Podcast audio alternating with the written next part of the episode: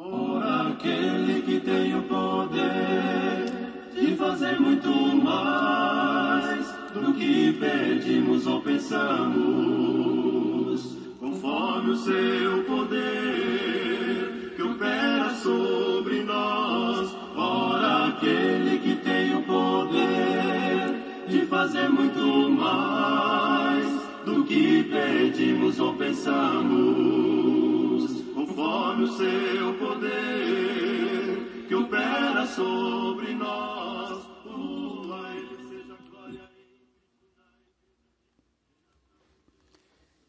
Olá, irmãos e amigos. Estamos juntos mais uma vez para o nosso café com Deus.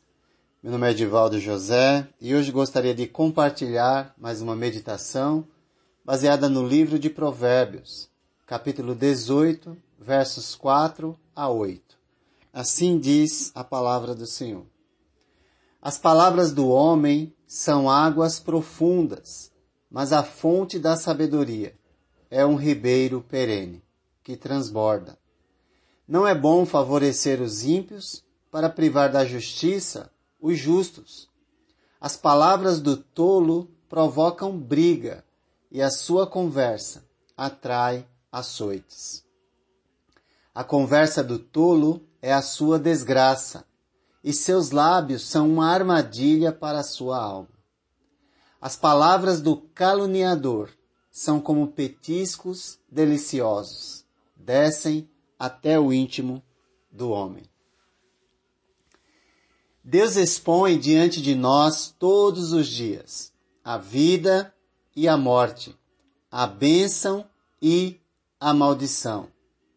Assim, ele nos revela que existe o perigo de usarmos nossas decisões por meio de palavras para a nossa própria destruição.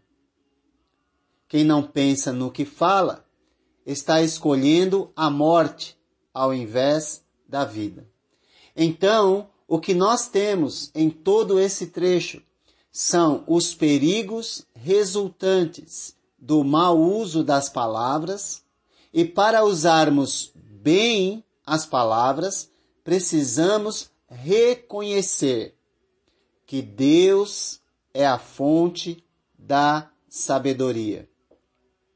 E assim, nos alimentando da sabedoria que vem de Deus por meio da Sua palavra, nós podemos transbordar na vida das pessoas bênçãos e não maldições. Quando Deus é a fonte nossas, da sabedoria, quando Deus é a fonte da sabedoria em nossas vidas, as palavras do sábio refrigeram a alma daquele que o ouve.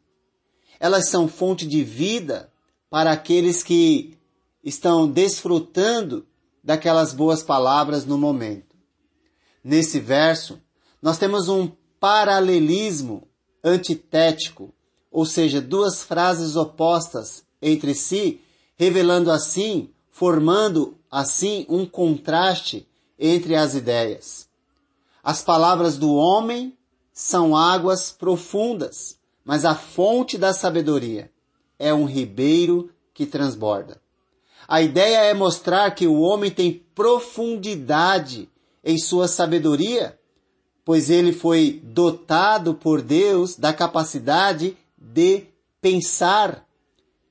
Ele foi dotado de uma capacidade incrível de expor ideias, pensamentos, mas a sabedoria de Deus ultrapassa a sabedoria humana. Se tal homem deseja ser profundo em suas ideias e pensamentos, de modo que isso produza o bem no outro, isso só é capaz se ele for conduzido pela sabedoria de Deus, que foi quem o dotou da capacidade de ser profundo em seus pensamentos e suas ideias. Quando o homem deixa Deus de lado, ele age de acordo com as suas próprias loucuras. E o verso 5 nos lembra sobre isso, dizendo: não é bom favorecer os ímpios para privar da justiça os justos. Pois é, o abandono da sabedoria de Deus faz com que a justiça humana ela seja parcial no seu julgamento. O verso 5, infelizmente, no, nos apresenta de modo bem atual o aborto da justiça. Não tem mais justiça em nosso país ou mesmo no mundo, pois a injustiça parece que impera. Pois quem devia estar preso está livre, e às vezes muitos que deveriam estar livres estão presos por falta da justiça verdadeira. A parcialidade é condenada por Deus. Qualquer tipo de favoritismo é condenado por Deus. Quem dera se a justiça do nosso país ela prestasse atenção nisso. Quem sabe não pensaria antes de revelar a sua insanidade, libertando quem merece estar preso. A prática da justiça de forma adequada e imparcial é resultado da capacidade que o homem tem de julgar situações e tomar decisões.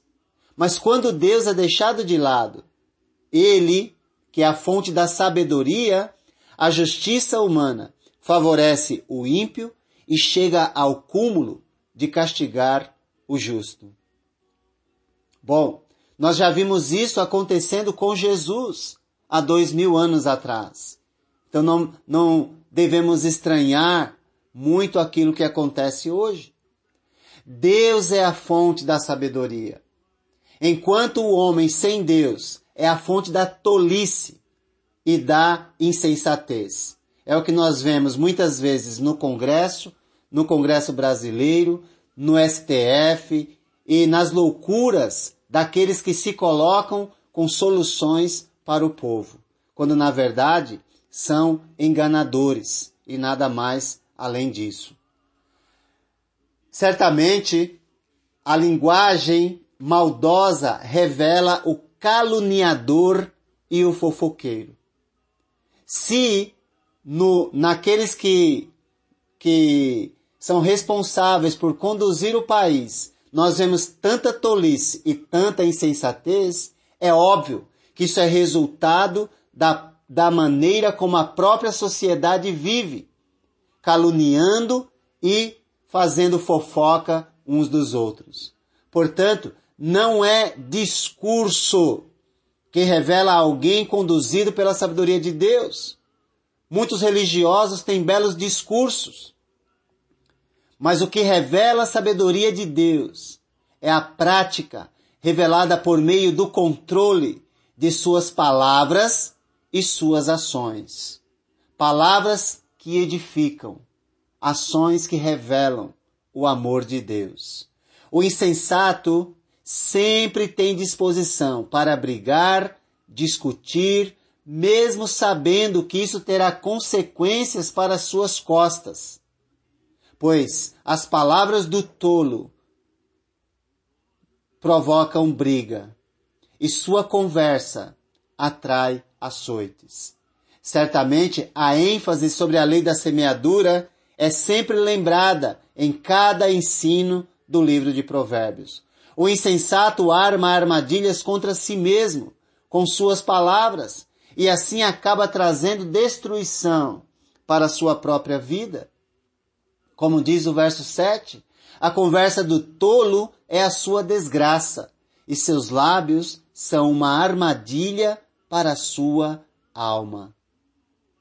A calúnia e a fofoca, para alguns, são tão agradáveis como um bom prato de comida que sacia a fome. Falam como se estivessem promovendo sabedoria, falando dos outros. No início, isso é bom, mas depois, para essas pessoas, mas depois vem as dores por terem se alimentado com comida estragada.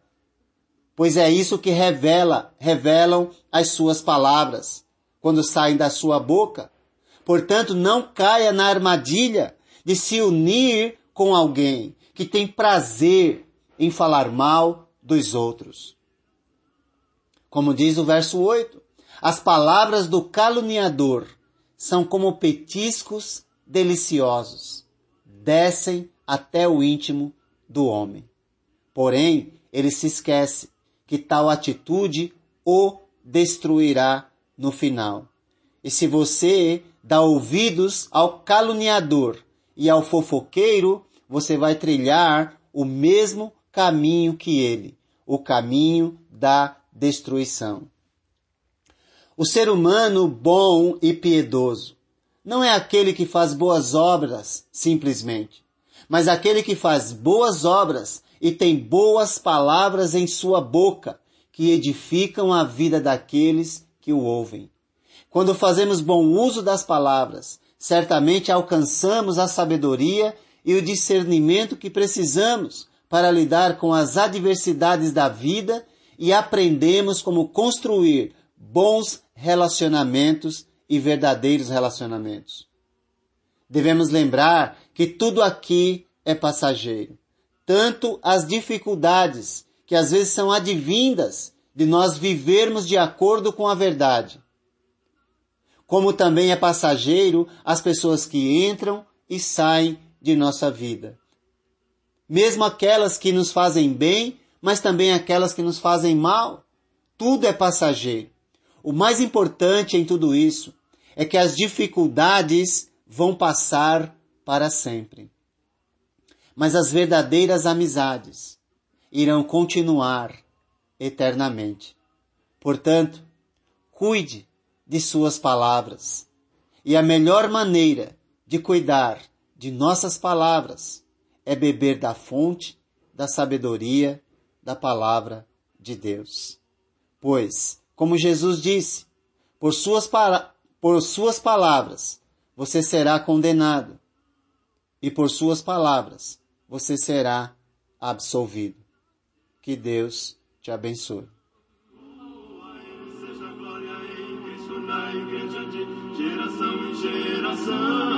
Ora, aquele que tem o poder de fazer muito do que pedimos ou pensamos.